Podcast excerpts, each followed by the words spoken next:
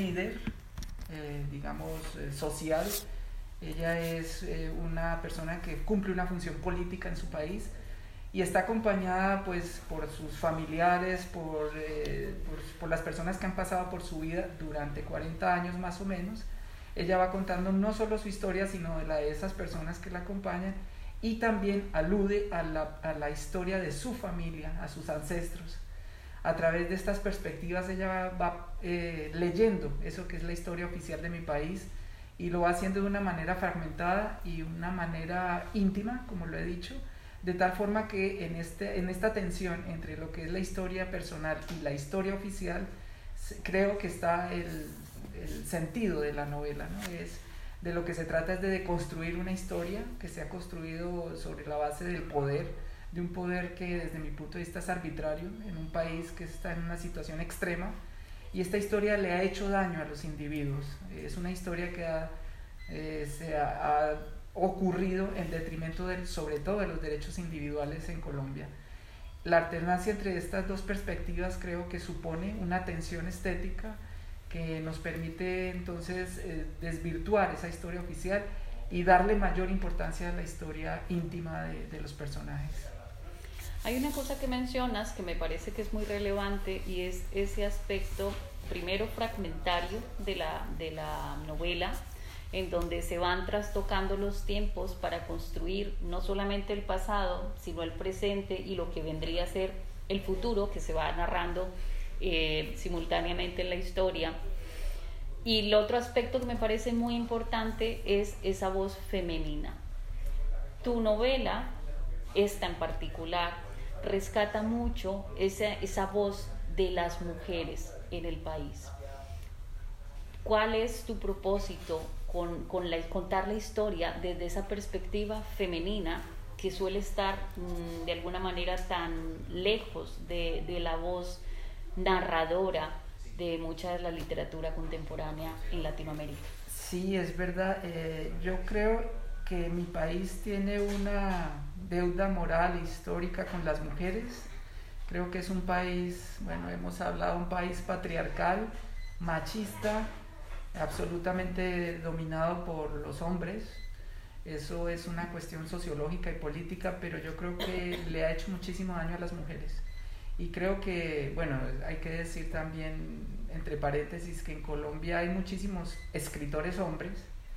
Yo creo que por cada 20 escritores que se conozcan hay una mujer y eso también da cuenta de este dominio masculino en la cultura.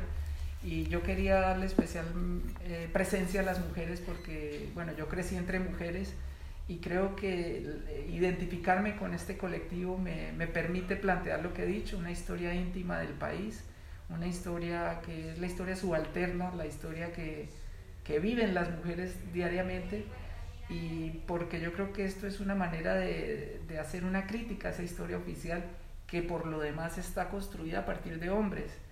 Yo hace años estoy criticando esa historia que ha sido terminada por hombres, pero además por hombres guerreros. En mi país hay un monumento de, de hombres guerreros, bueno, empezando por Bolívar, que es el más famoso, eh, de esculturas en todas las ciudades donde se exalta al hombre que lucha en una batalla y yo siempre echo de menos la exaltación a, mujeres y a mujeres líderes sociales y a mujeres que han sufrido la persecución, la, la violación de sus derechos. Eh, hay muchísimas mujeres en Colombia que son líderes y yo creo que rescatar estas voces eh, me permite a mí plantear lo que he dicho, una, una crítica radical a la historia oficial de mi país y a partir de ahí también empatizar con un colectivo que ha sido subalterno en Colombia que ha sido bastante reprimido. Creo que lo que estoy hablando no es cuestión solamente política y abstracta, sino cuestión cotidiana. Creo que las mujeres en Colombia todavía no han tenido un reconocimiento efectivo de sus derechos y eso se ve no solamente en términos macro, sino micro. Eh, en Colombia es muy difícil que una mujer salga sola, no sé, a caminar en la noche o o una mujer que, de hecho, hay muy pocas mujeres que hacen presencia en la política, eh, que, que, hagan presencia en la, digamos, en la dirección del Estado. Y, y, todo eso hace falta, hace falta, yo creo que siempre le digo a mis alumnos que en Colombia hace falta un feminismo.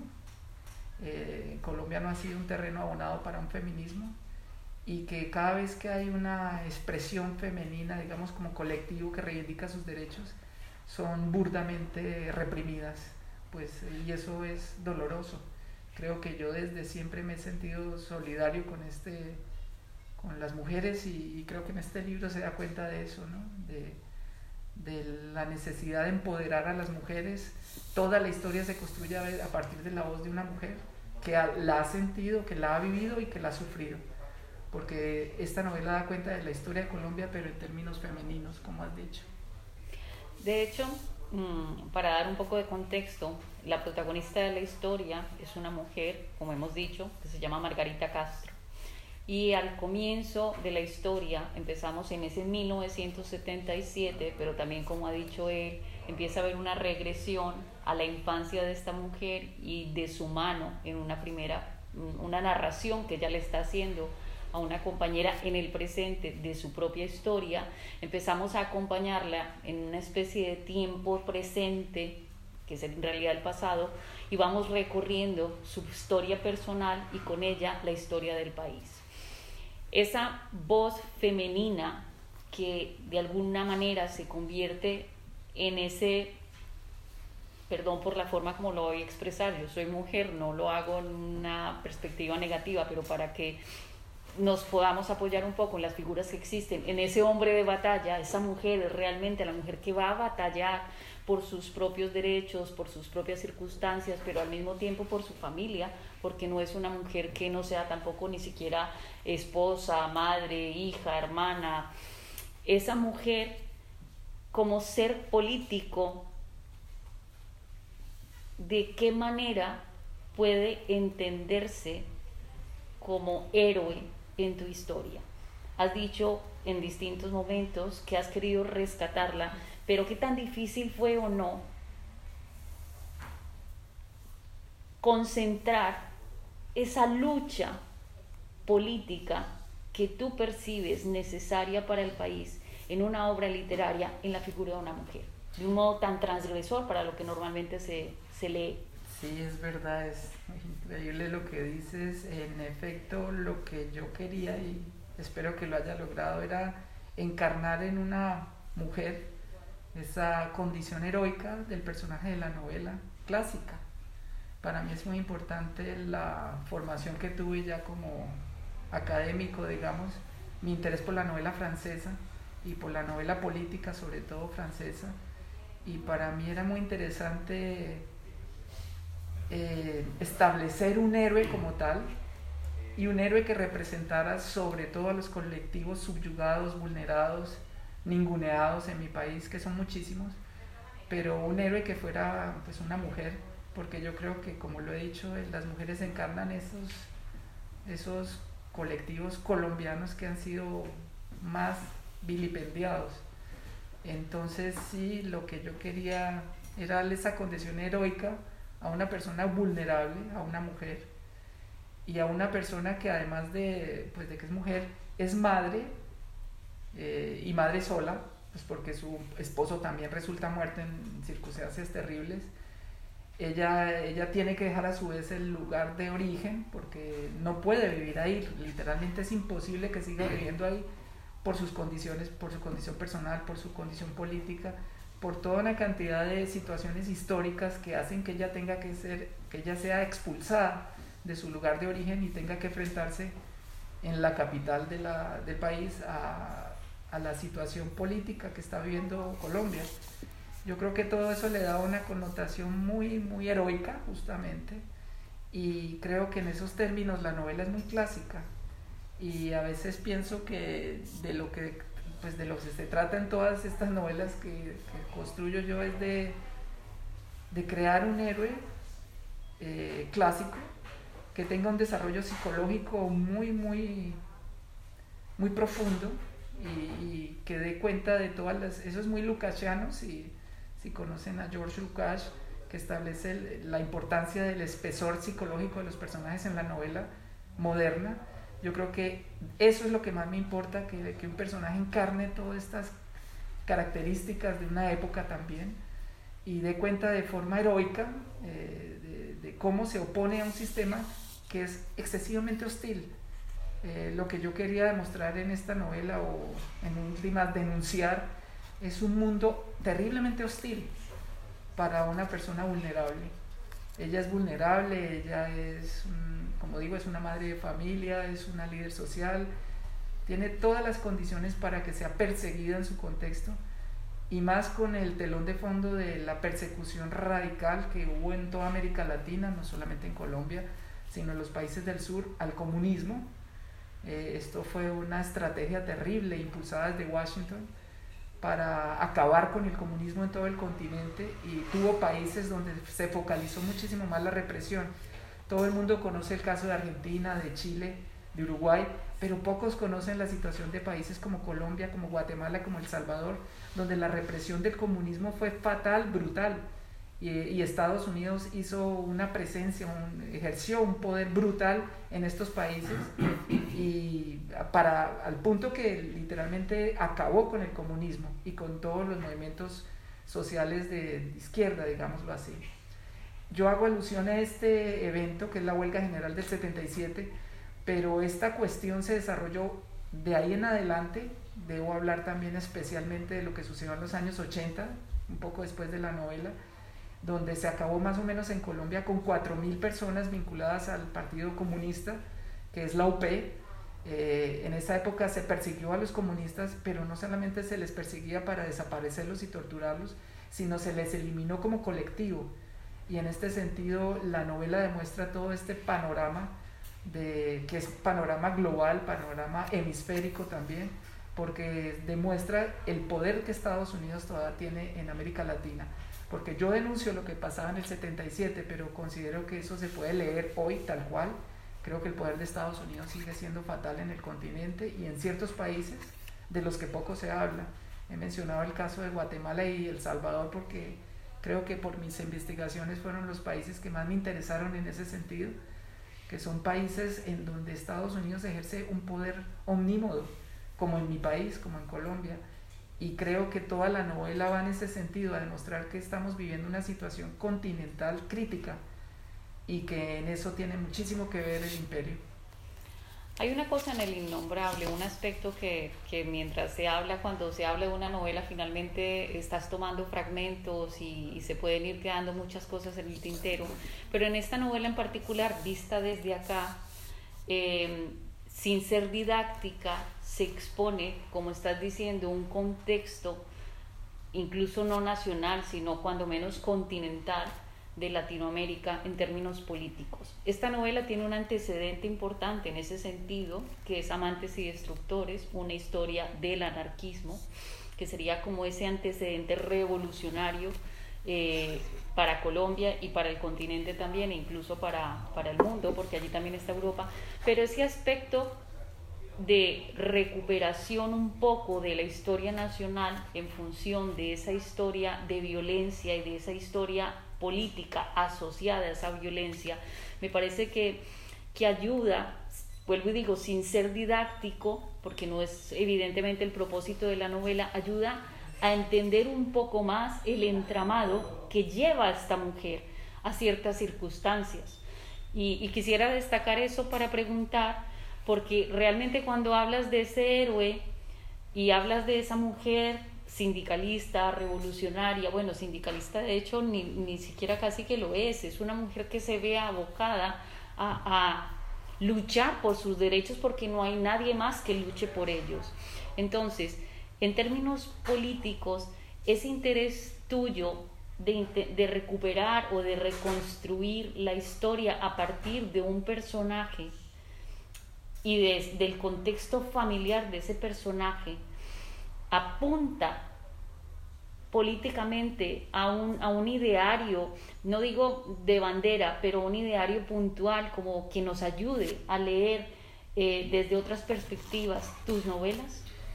Yo creo que sí. Eh, lo que hice con esta novela es lo que he hecho con las anteriores, que es eh, demostrar una cosa que es terrible.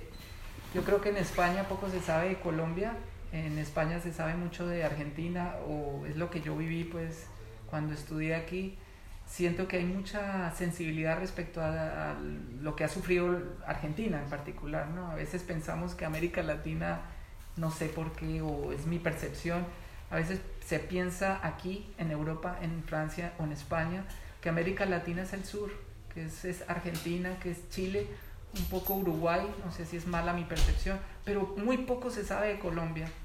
Esta novela intentó mostrar a un lector español darle un, acercamiento un poco como lo que dices didáctico, de alguna manera, para entender qué es Colombia y demostrar que Colombia, como es un satélite de los Estados Unidos, parece que no amerita atención. En Colombia hay más de 200.000 desaparecidos. Es decir, hay más desaparecidos en Colombia que en todas las dictaduras del sur unidas.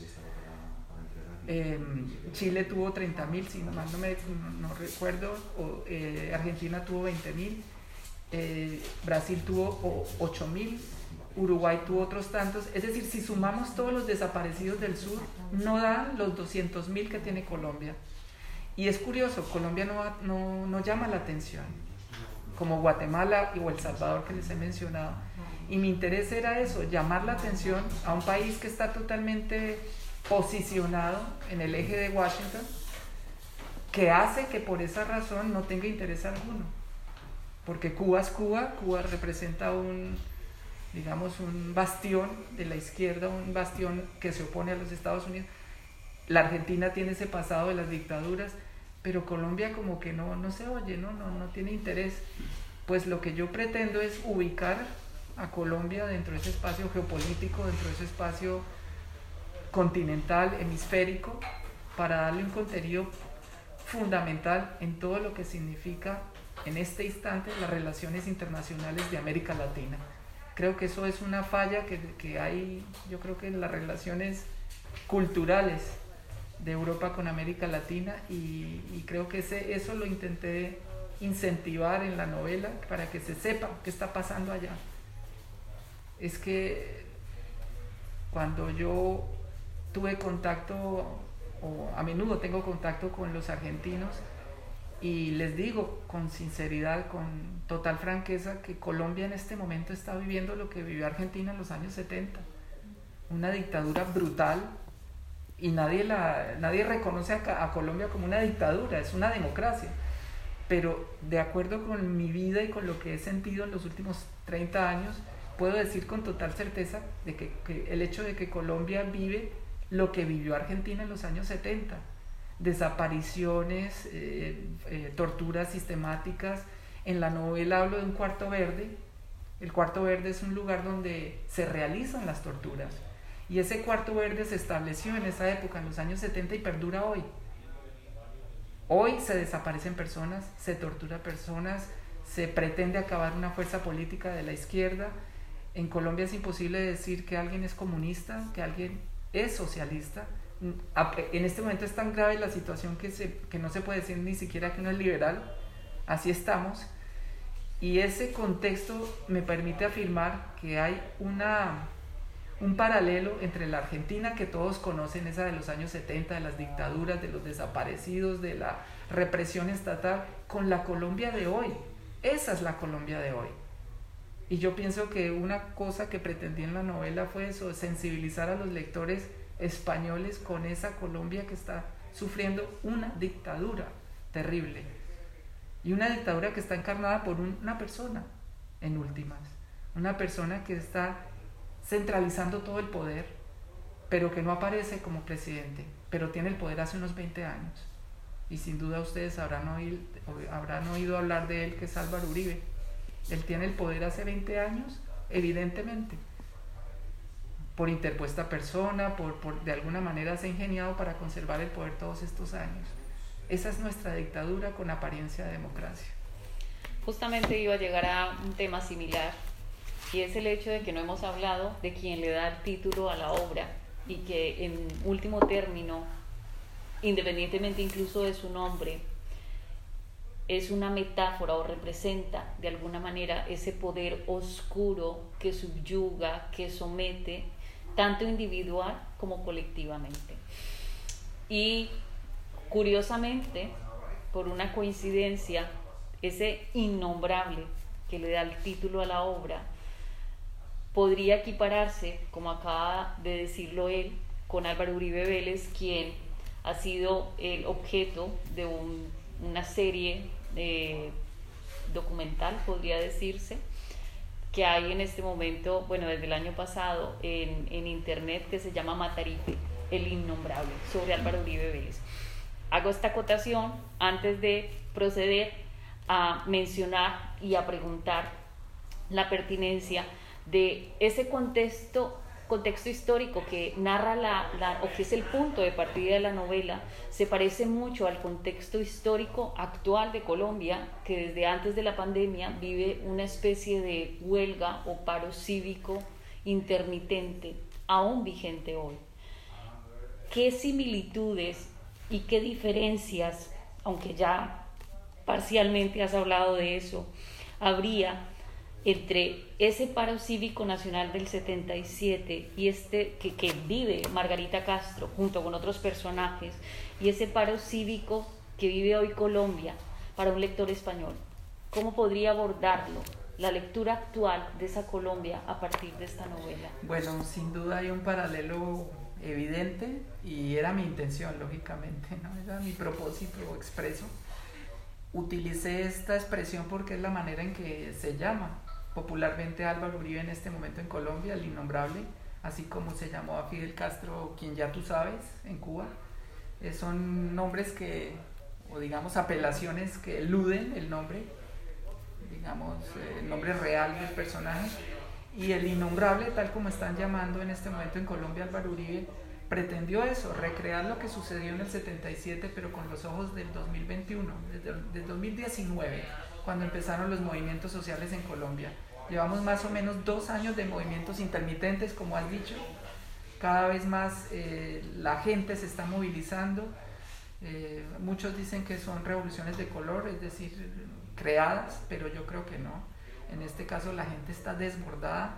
En Colombia hay una pobreza de la, la mitad de la población es oficialmente pobre, la mitad de la población colombiana y 7 millones y medio, es decir, más o menos el 15% de la población vive en circunstancias extremas en una pobreza extrema. Es decir, la gente está saturada de esto que nos ha correspondido vivir como generación. Y toda esa gente desbordada lo que está haciendo es movilizándose en la calle. Y la pandemia solo incentivó estas ganas de movilizarse. Y esto es lo que da cuenta la novela en el año, en los años, en el año 77, pero lógicamente es un espejo perfecto para mostrar lo que está pasando hoy por hoy.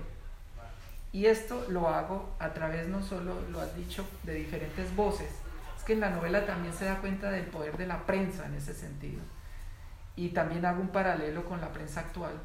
La prensa de hoy en Colombia, en mi opinión, es bastante parcial. Hay muy poca prensa contestataria y cuando lo haces con pinzas.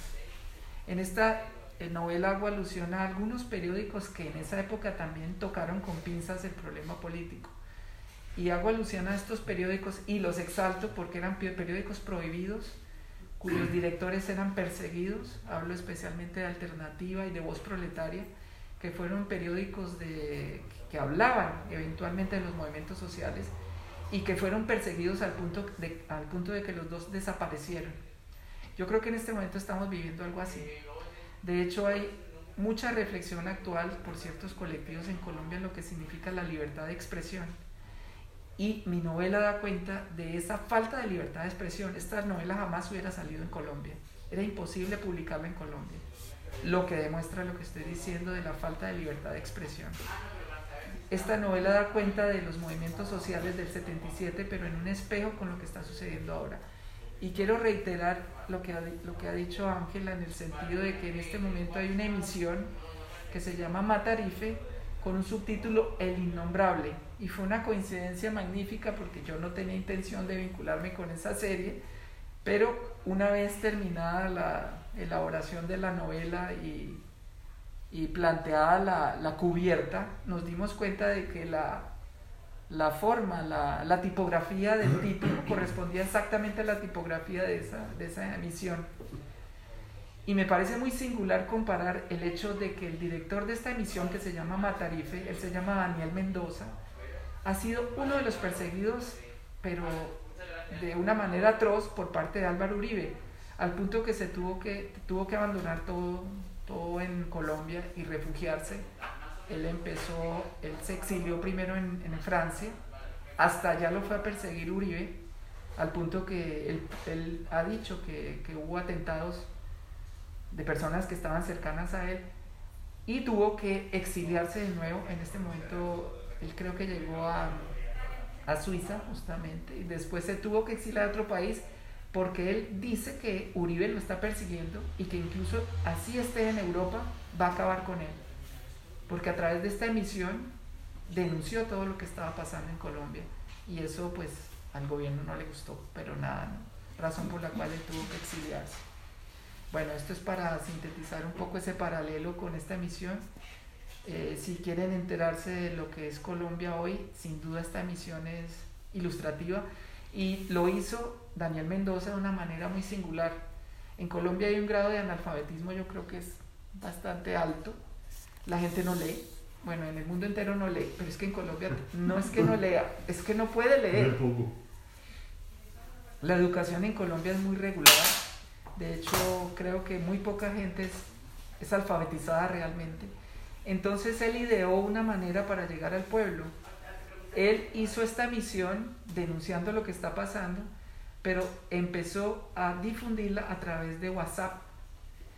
Son pequeñas emisiones que duran unos cinco minutos y empezó a mandarla por WhatsApp para que todo el mundo tuviera conocimiento de lo que estaba pasando. si la gente no lee, sí ve una emisión de cinco minutos por WhatsApp. Con eso logró literalmente concienciar a una cantidad de gente y hay como consecuencia de eso muchísima gente en Colombia que sabe ya quién es nuestro innombrable.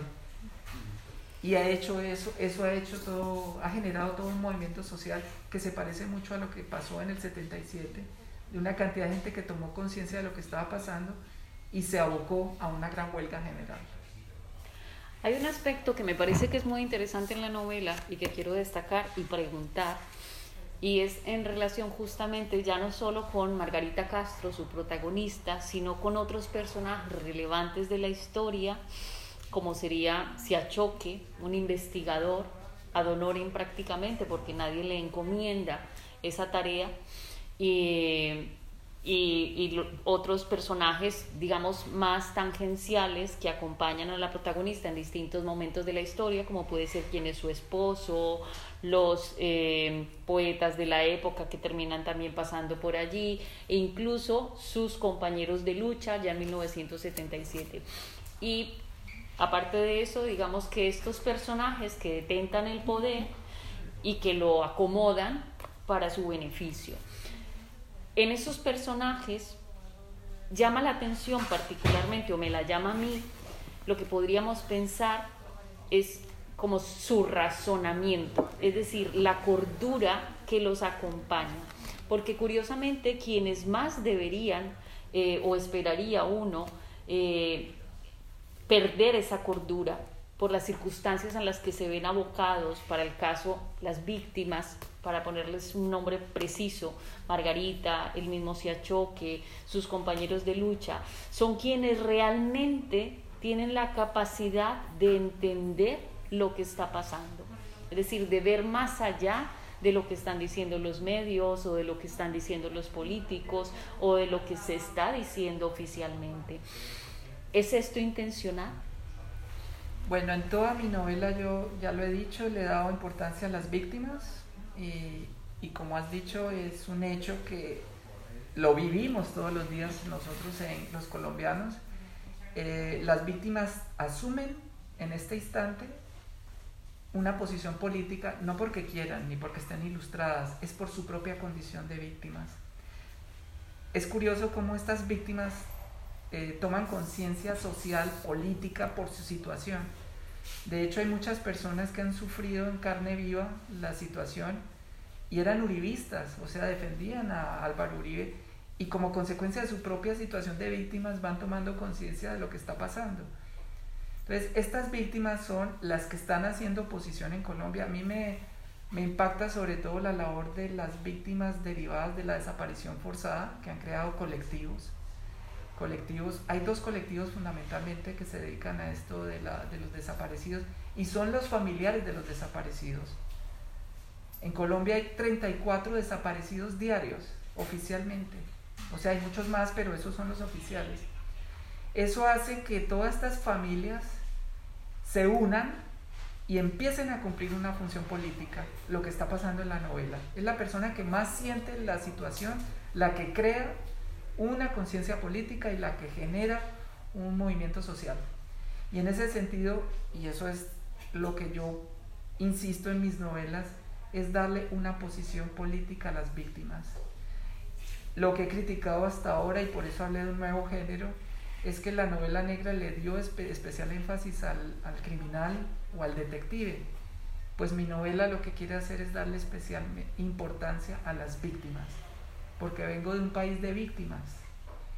Entonces yo quería transformar el género en ese sentido, darle una vuelta de tuerca, que se vean las víctimas como empiezan a cumplir un papel político y que empiezan a lograr una transformación nacional. Y lo digo especialmente porque ahora, en el contexto de una ciudad de la cual ustedes probablemente han, oído hablar, que es Cali, Cali es la ciudad de las víctimas. Y justamente en esa ciudad, es, esa ciudad en este momento es el epicentro de los cambios políticos. Es así, lo que no sucedió en Bogotá, lo que no sucedió en Medellín, que son las ciudades más importantes del país, sucedió en Cali. Porque hay tal nivel de victimización y de victimización a las mujeres, porque es un, departamento de mujeres también, que todas estas personas, todas estas mujeres generaron una oposición y generaron una, lo que ellos llaman una comuna, una nueva comuna, que es la comuna de Colombia, en mi opinión, que es la que está generando, gestando un nuevo país. En ese sentido me parece que se demuestra perfectamente la conciencia que tienen las víctimas y su poder político. Bueno, yo quiero leer un apartado, pero voy a hacer una introducción al apartado que voy a leer para luego hacer una pregunta. En la novela, como decíamos tal vez al comienzo, hay una fragmentación significativa que está mediada por los tiempos, la yuxtaposición de tiempos en el relato. Y esa yuxtaposición de tiempos nos va llevando a, a esa, ese desarrollo del héroe de ese espesor del héroe del que hablábamos antes.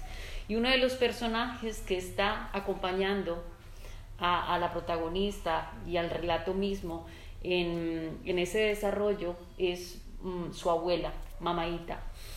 Y tengo un apartado en donde en el relato que le cuenta la protagonista a su compañera de lucha, que ya se pierde porque ya el relato, nosotros nos convertimos como lectores en esa mujer que está oyendo eh, la historia de Margarita, eh, llega un momento en que se funde su historia actual, ella está presa en el cuarto verde del que hablaba hace un rato Gustavo, como detenida del ejército o de la policía en el paro, y empieza a recordar las últimas palabras de su abuela.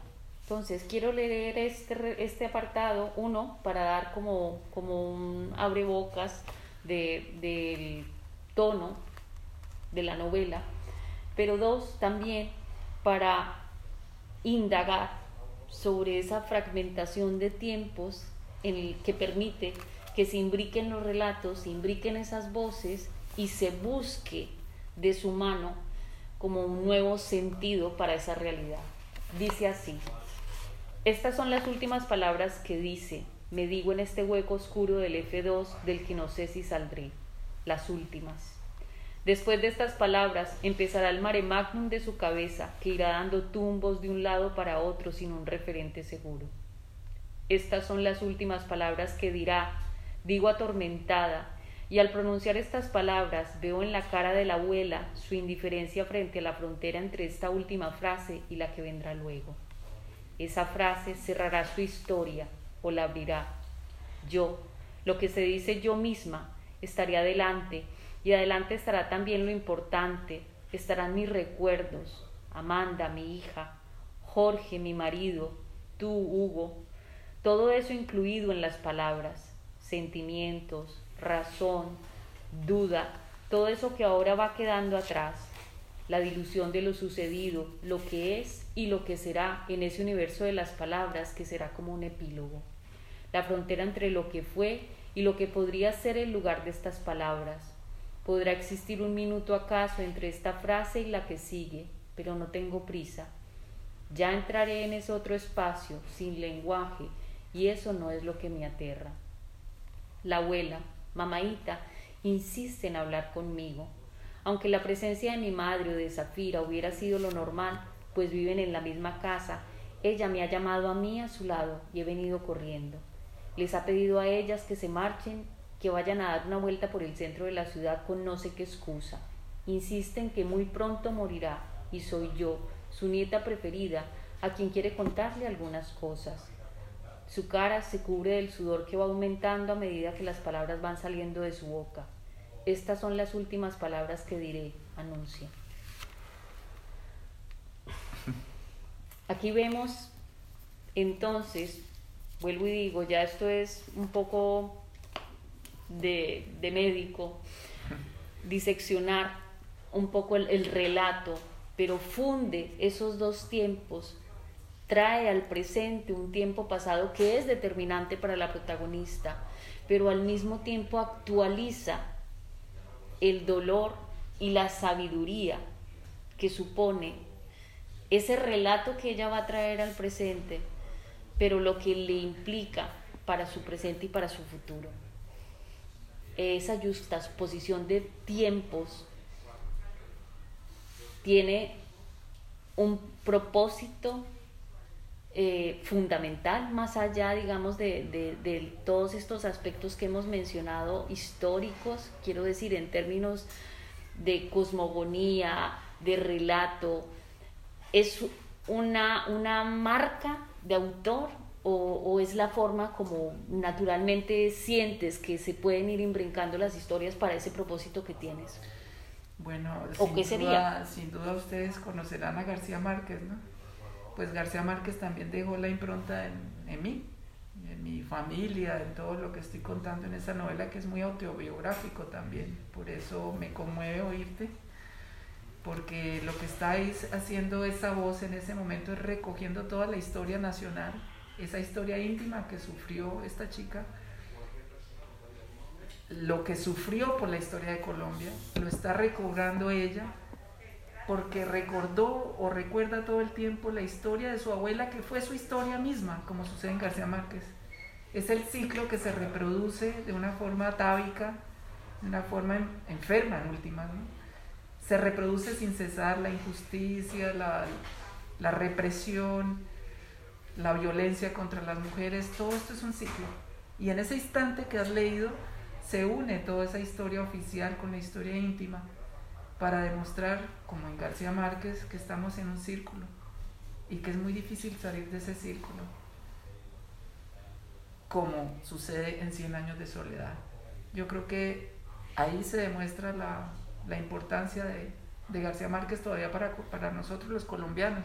Es que García Márquez no es para nosotros un escritor de una tradición. García Márquez está en la vida de nosotros.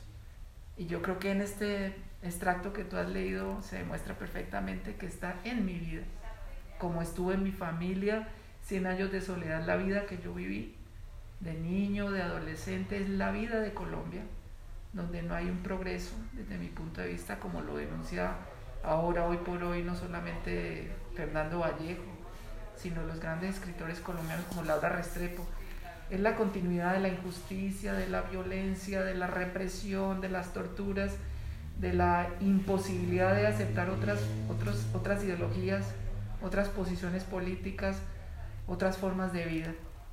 Yo creo que a eso tiende ese apartado y, y a mí me revela muchas cosas como ser humano, como, como colombiano.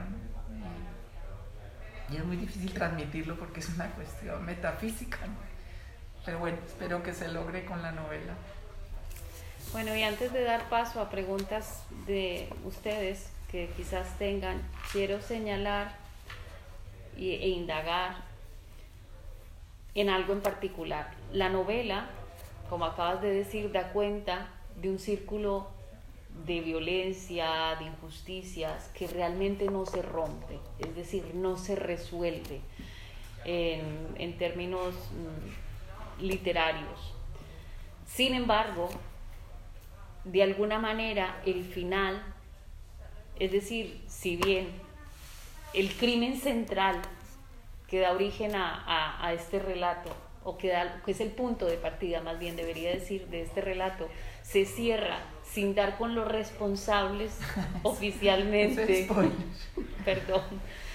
Hay un tono de esperanza en ese, en ese final para el personaje. ¿Por qué? Bueno, eso tiene que ver también con el espíritu nacional. No sé si han oído que Colombia, con todo lo que estoy hablando, es el país más feliz del planeta. el país más feliz es uno de los... Con todo, esto ha sido, ha sido clasificado, es que es por ranking internacional, eso lo mide. Y Colombia es el primer país de, la alegría, de la felicidad, o el segundo anualmente. Y, yo, uno dice, pero ¿cómo en ese caos, en, esa, en eso tan terrible, la gente es feliz? Pues sí, no sé cómo, yo no sé cómo. De hecho, no sé cómo yo soy feliz. Pero eso sucede. La gente es muy feliz allá. No sé cómo, pero es así, es alegre. Y no sé si han conocido a algún colombiano. Tiene, tenemos una cosita de, alegría que no sé por qué persiste. Y eso me parece que es esperanzador. Eso le da cierta fe a uno en la humanidad. Y, pienso que ese halo, ese halo de, de esperanza que, es, que está en el país, es lo que se debe impulsar. Lo que yo trato de impulsar en mí mismo, ¿no? Y creo que a eso tiende la novela también, En un paisaje tan desolador deben haber hitos de alegría que sirvan de esperanza para un cambio.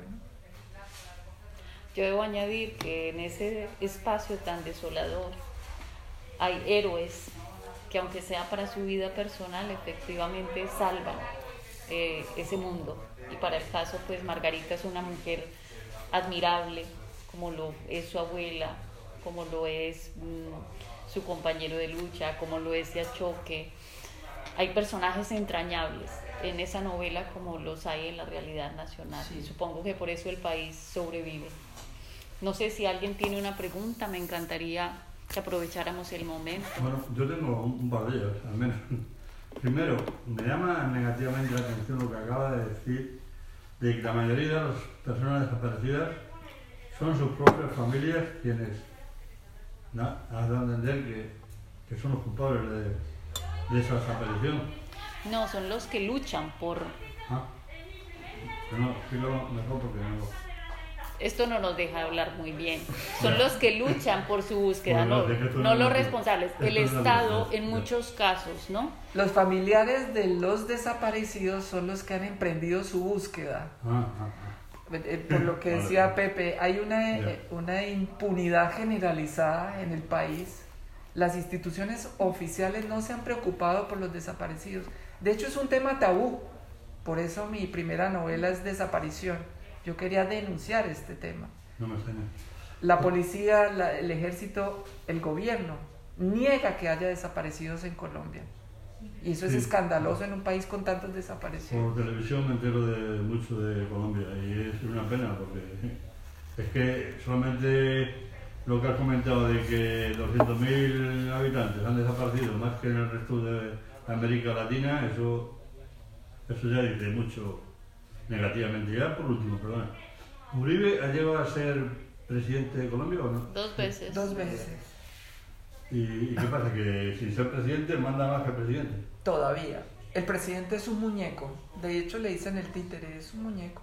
¿Quién es el que hasta ahora? No, no Duque. Iván ah, Duque. Iván Duque. Pero es un presidente de un parapeto, él no es el presidente, el presidente, bueno, el dictador es Álvaro Uribe. Y de hecho el partido político con el que se presenta es el partido político de Uribe, o sea, con el que ha ganado las elecciones Iván Duque. Entonces es, es iba a decir imposible, pero es difícil combatir contra, contra Uribe, en una palabra. Es decir, que mande que mande, va a seguir mandando Uribe. De hecho, sí, y el presidente anterior también lo determinó Uribe. Entonces el tema, el problema es crónico, me parece a mí. Es decir, que tiene difícil solución este país, por lo que yo deduzco. Yo también lo deduzco.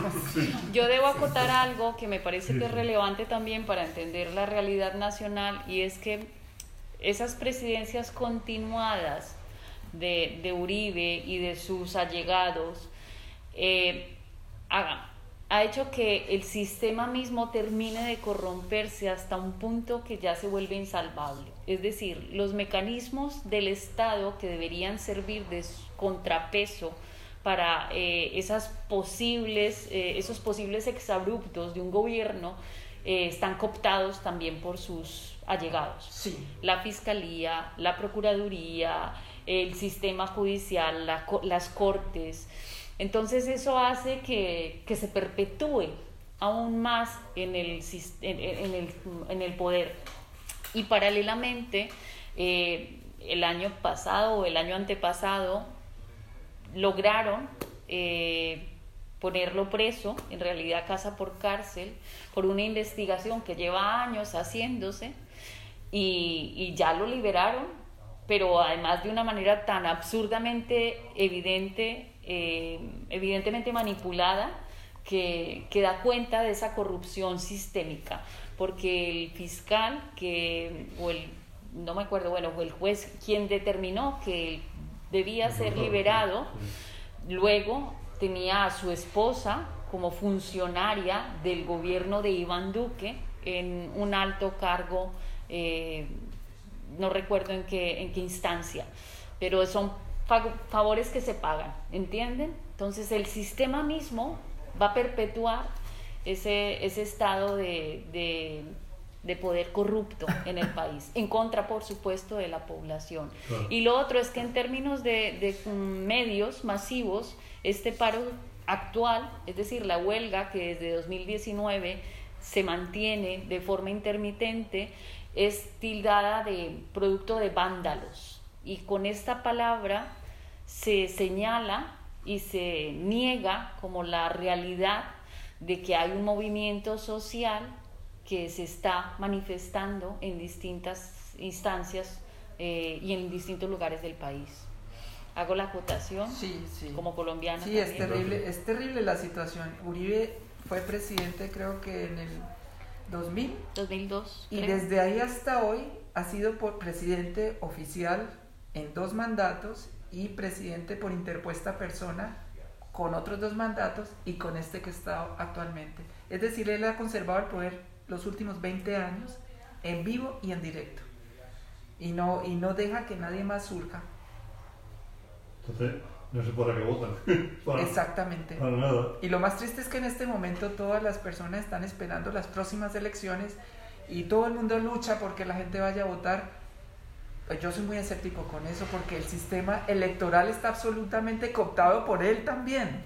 Y lo han demostrado en las elecciones anteriores, cómo han sido manipulada la votación, cómo ha sido eh, eliminado todo el resultado a favor de los contrincantes. Entonces digo, pero ¿cómo pueden tener esperanza en el sistema electoral? Es, es imposible. ¿Alguna pregunta? Sí, es eh, a tenor de lo que estabas comentando antes, de que desde Europa, España y el resto de países eh, no vemos esa realidad de Colombia, aquí cuando se habla de Colombia, eh, yo creo que automáticamente nos viene a la cabeza el narcotráfico, la cocaína, los cárteles, que imagino que continuarán. Claro, eh, y toda esa realidad de la que tú hablas, ¿no? esa represión antidemocrática, eso desaparece. A lo mejor es una barbaridad lo que voy a decir, ¿no? pero eh,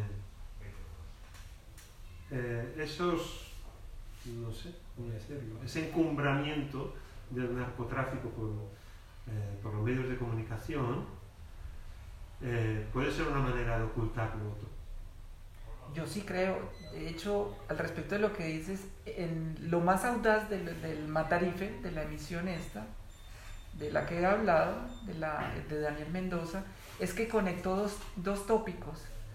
Conectó el nombre de Álvaro Uribe con el narcotráfico. esa conexión para Colombia fue reveladora porque hasta ahora, hasta hace muy poco, todo el mundo, pues a nadie se le ocurría que Álvaro Uribe, además de todos sus pecados, fuera jefe del narcotráfico. Al hacer esa conexión generó toda una un impacto social que en mi opinión tuvo muchísimo que ver con las movilizaciones. Porque cuando la gente comprendió que había una relación entre el poder político directamente con el narcotráfico y que el narcotráfico estaba detrás de ese poder político de este dictador, de Álvaro Uribe, empezó a movilizarse. Y todo el mundo tomó conciencia de que el, porque en Colombia el narcotráfico está satanizado entre la gente común, pero todo el mundo pensó que Álvaro Uribe lo perseguía.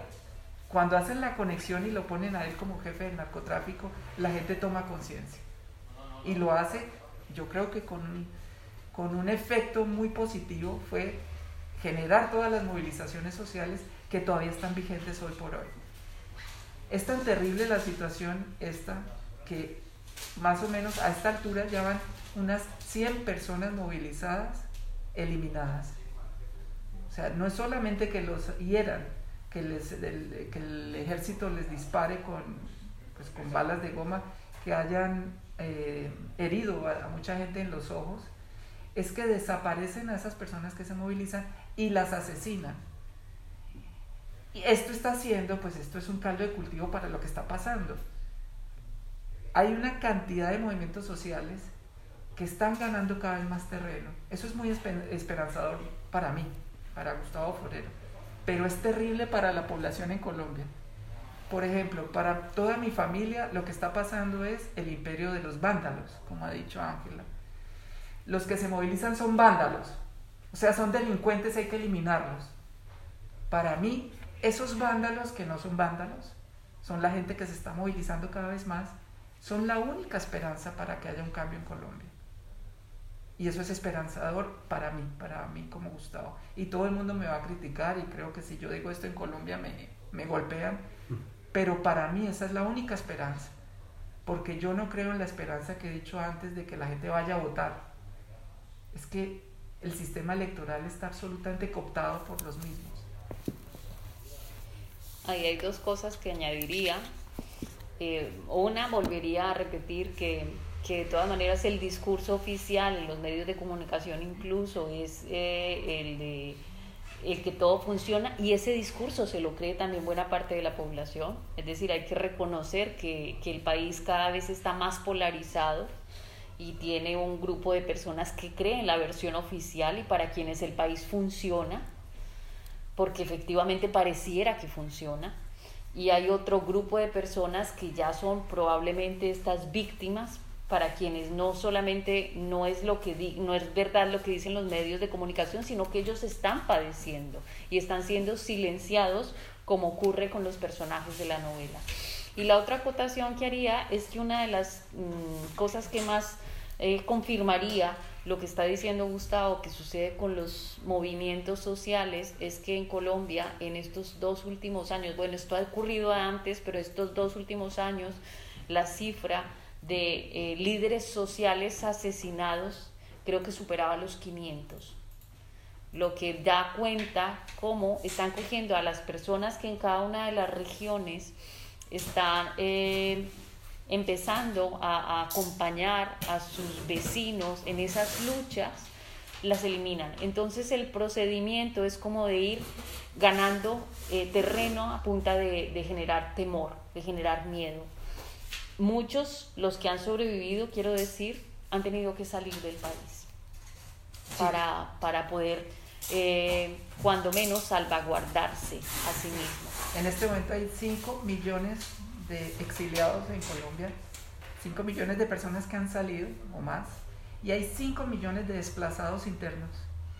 Toda esa gente se está movilizando porque está siendo perseguida, amenazada, y como dicen, eh, en, todo en muchos eh, grafitis en las calles de, de, Colombia, en las ciudades, hay ya lo que se ha vuelto ya un hashtag, es nos están matando, cosa que es absolutamente real, nos están matando. Y eso es lo que denuncia la novela, de hecho ella es una líder como la que está sufriendo en este momento la persecución, y es lo que yo mismo sufrí. Es que yo también soy un exiliado porque nos están matando. ¿Alguna otra pregunta? Pues bueno, no me resta más que recomendarles la novela. Eh, hay una cosa que ahora con el tema de hashtag olvidé mencionar, como mujer, debo decirlo, y lo rescato porque es una de las cosas que más me gusta de lo que escribe Gustavo, y es que su descripción de las mujeres siento que es muy mm, acertada y digo que recuerdo el hashtag porque hay un movimiento en este momento en redes sociales que dice eh, Brighten by a Man, o sea, escrito por un hombre. Entonces la percepción de las mujeres que vemos o que se difunde normalmente en los libros o en las películas, digamos del canon, del sistema mm, que Gustavo llama patriarcal, suele responder mucho a lo que el género históricamente masculino ve de las mujeres, lo que se espera de las mujeres. Y siento que, estas novelas, y El Innombrable en particular, son eh, revolucionarias en el sentido de que rescata esa mirada de, de un conflicto personal y nacional, incluso continental, desde una mujer como creo que lo mencioné. Entonces, para cerrar con, con esa pequeña anotación de un hashtag, el innombrable, escrito por un hombre, pero también rescatando desde otro punto de vista la, la vida de la mujer. Muchas gracias y muchas gracias. Gracias. Bueno.